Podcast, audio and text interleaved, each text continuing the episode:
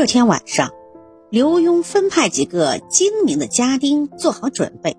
刘墉有一个家丁，与和珅的一个家丁是同乡，平时偶有来往。刘墉给他交代了几句话，命他找机会，装作不经意的泄露给和珅的家丁一个消息。几天后，和珅就从一个家丁口中得到了一个机密消息：大学士刘墉府中私藏。白银二十万两，将于第二天清晨通过从文门悄悄地送往老家。和珅心中暗想：刘墉屡次弹劾其他官员贪污，听到这段话，他的心中暗想：这下我可以把他给扳倒了。京城里品级再高的官员，凭自己的俸禄只能够日常的开支，不可能攒下这么多钱呢。刘墉做事一向不喜欢偷偷摸摸，为什么这一次要赶早离开这里呢？难道不怕路上有盗贼吗？看来这银子多半是黑钱呢。只要把这些银子当场拿货，交给皇上做证据，看他刘墉怎么解释。和珅找来了一些能干的家丁，安排妥当，赶在他经过的地方，悄悄地埋伏那里。等黎明时分，到了城门打开的时间，只见城里人赶来了一伙马队，悄无声息地驮着箱子往外走。他们和和珅的家丁一拥而上。截住了马队，马队领头的说：“这是刘大人的马队，谁敢查扣？”守门的官员说：“这银子来路不明，本官奉命扣查。”一边说，一边就和和珅的家丁一起，将马匹一个一个的全部押到了和府。刘府的人眼见马被他们拉走了，只是象征的反抗了一下，也不敢追，然后就回到刘府复命。把运银子的马队押到和府，天色已经大亮。和珅满意的看了一下，一共五十匹马，每匹马驮着两个大箱子，箱子外呀用铁钉钉的牢固的，此外还用绳子捆得严严实实。五十两箱，箱子里刚好应该有二十万两钱才对呀。和珅问。截获这些银两是否顺利？家丁把早上的情况说了一遍。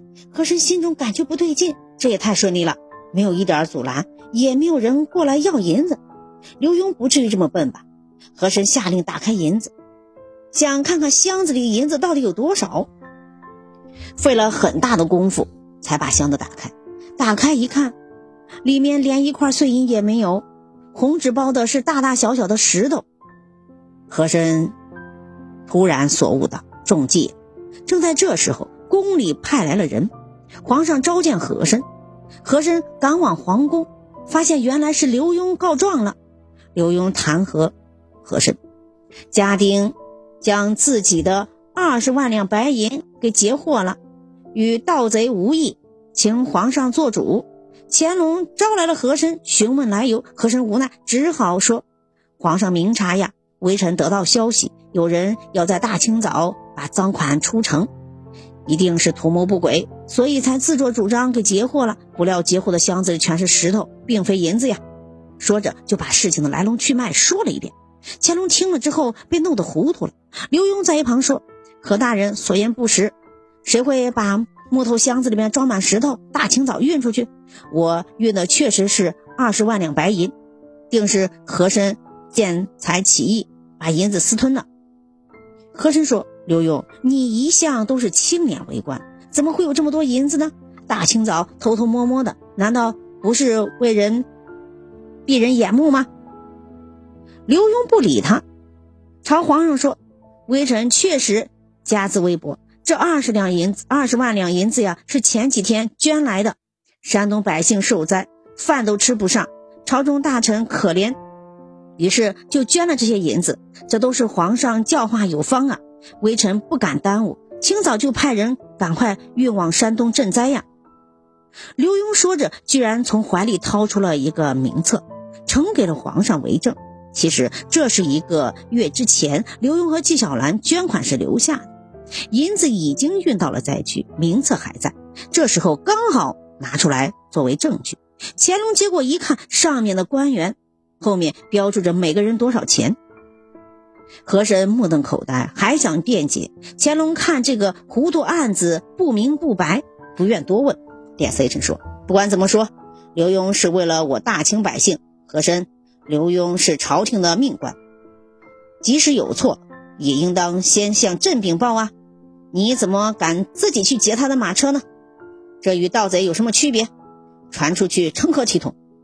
看到皇上发火，和珅慌了。和珅这一次本来就是奇行险这，这么做事情是按着来的。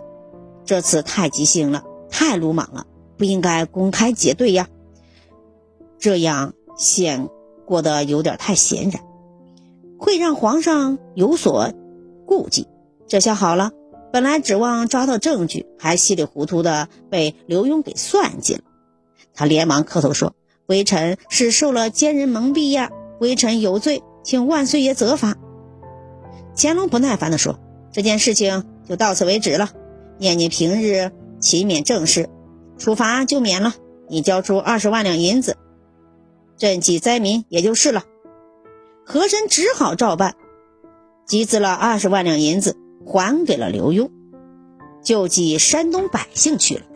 这大概是和珅做过的为数不多的好事之一吧。刘墉担任吏部侍郎期间。吏部是实权部门，刘墉曾经给和珅找了许多的麻烦，但却都没有危害到和珅的最根本的利益。后来朝廷查官员，和珅想了办法，把刘墉调到了户部。不料到了户部之后，刘墉还曾经发现了和珅的问题。这一天，刘墉到库部去支银子，看见有几个守库的护卫队。从库中走出来，慌慌张张、鬼鬼祟祟。刘墉看了没说什么，走到库里仔细看，看银子明显松动。